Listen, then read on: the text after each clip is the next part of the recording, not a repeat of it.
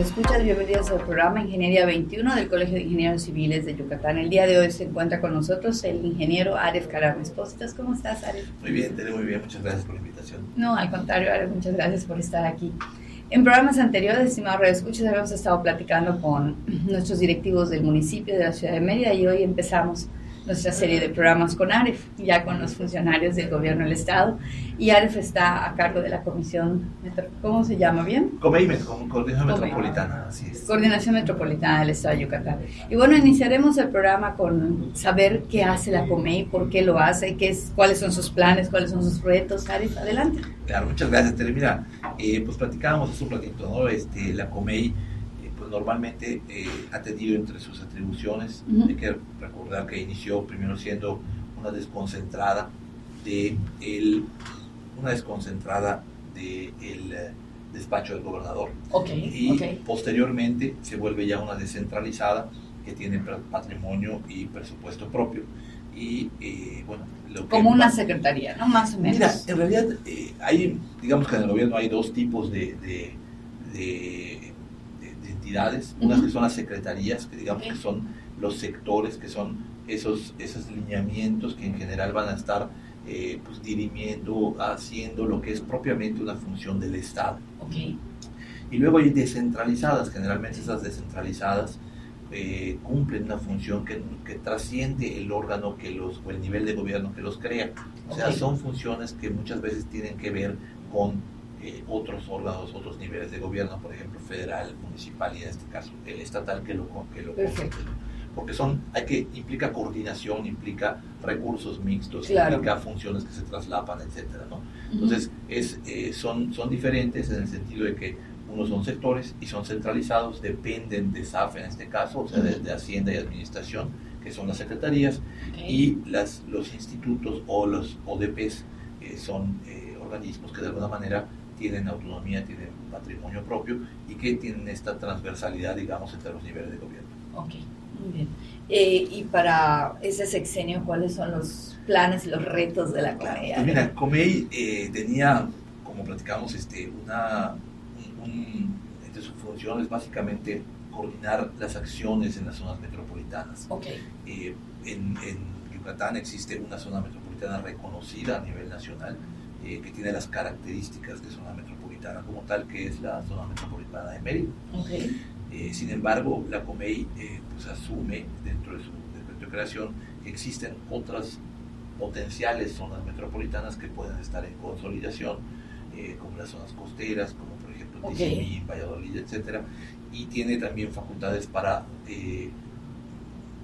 definir o contribuir al desarrollo regional. Tenemos Apoyar esas áreas en desarrollo. Entonces, eh, es, una, es una coordinación que tiene bastante amplitud de, de, facultades y de, y de funciones. Eh, sin embargo, bueno, en esta administración, eh, el licenciado Mauricio Vila tiene una, una, una, concepción de crear este órgano que no solamente esté enfocado a, los, a, las, a las funciones metropolitanas como tal, sino estatales. Y también asumir algunas cosas que de alguna manera habían estado dispersas y que no se habían visto como una, de una manera integral, que es lo que comentaba. Ah, Entre ellos la movilidad, que de hecho no existía una, sí, no hay un, como un ente, ¿no?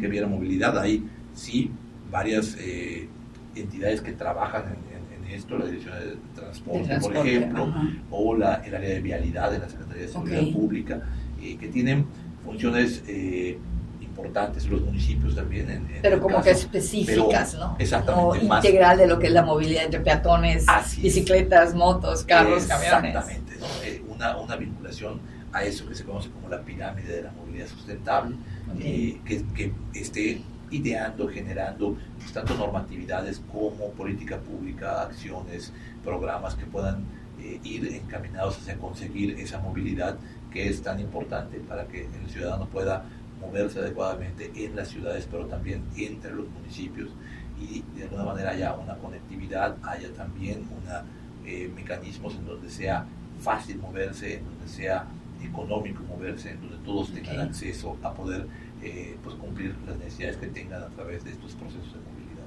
Además, este, en las entrevistas anteriores tuvimos por aquí a, a Edgardo, ¿sí?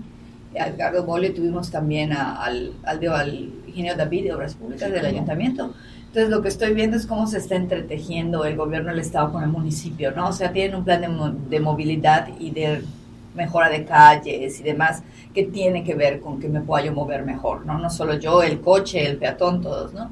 Entonces eso nos va a ayudar mucho que el gobierno y el municipio estén entrelazados sus programas prioritarios. Sí, efectivamente tenemos eh, una, una coordinación muy importante, es una, también una de las instrucciones que hemos recibido de coordinarnos adecuadamente con el municipio de Mérida y creo que en ese sentido pues igual están, vamos a ver acciones eh, encaminadas justamente a, a conseguir mejoras significativas en la movilidad del municipio.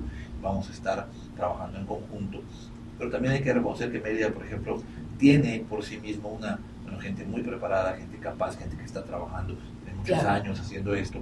Y aunque movilidad es un término que empieza a escucharse eh, realmente hace unos pocos años, eh, bueno, se ha avanzado significativamente en esto. También hay que ver que, por ejemplo, el desarrollo urbano, esa esa parte de desarrollo urbano territorial. Eh, Mérida también tiene grandes avances. Eh, en el año anterior se modificó justamente el programa de desarrollo urbano, el reglamento de construcción, y de alguna manera esto va pues alineándose, digamos, hacia una movilidad. Finalmente el desarrollo urbano está muy vinculado a la movilidad y viceversa. Claro, son, temas que tienen mucho que ver y de alguna forma, eh, bueno, hacer una ciudad menos eh, dispersa, más compacta, más competitiva, que tenga cierta mixtura de usos para que la gente no tenga que moverse tanto, al mismo tiempo que se facilitan los esquemas de movilidad, eh, pues bueno, creo que es una, una entidad que, que, funciona, que va a funcionar y que seguramente estará teniendo éxito muy pronto en, lo, que, en lo que se esté dando por esa coordinación que vamos a tener. Pero también hay que pensar en el interior del Estado. Eh, tenemos 106 municipios, prácticamente unos cuantos, un puñado, tres, cuatro, incluyendo Mérida obviamente, tendrán un programa de desarrollo urbano. Hoy prácticamente 100 municipios no tienen un programa de desarrollo urbano, por consiguiente tampoco tienen políticas de movilidad. Entonces, eh, bueno, ahora el reto de la, de la Metropolitana eh, y la creación, con la creación del Instituto de Movilidad y Desarrollo Urbano Territorial que entró en vigor a partir del 1 de enero, eh, pues bueno, esto asume, digamos, o aglutina estas funciones transporte, movilidad, desarrollo urbano, desarrollo territorial, desarrollo regional. Depende de la comisión, el instituto. es eh, parte de la comisión. Más bien es, digamos, que el instituto va a aglutinar todas estas funciones. Ah, el instituto va a ser eh, el, el, el, ente que regule y aglutine tanto la zona metropolitana, en donde tenemos no solamente al municipio de Mérida, sino Omar, claro. Ranacino, Ucú, Concal, que son municipios que eh, pues afectan y se ven afectados por la, dinámica que estamos teniendo en la, en la, en la ciudad de Mérida. Y bueno, tenemos que también coordinar estas, estas acciones para que eh, esta, esta afectación sea positiva y no sea negativa.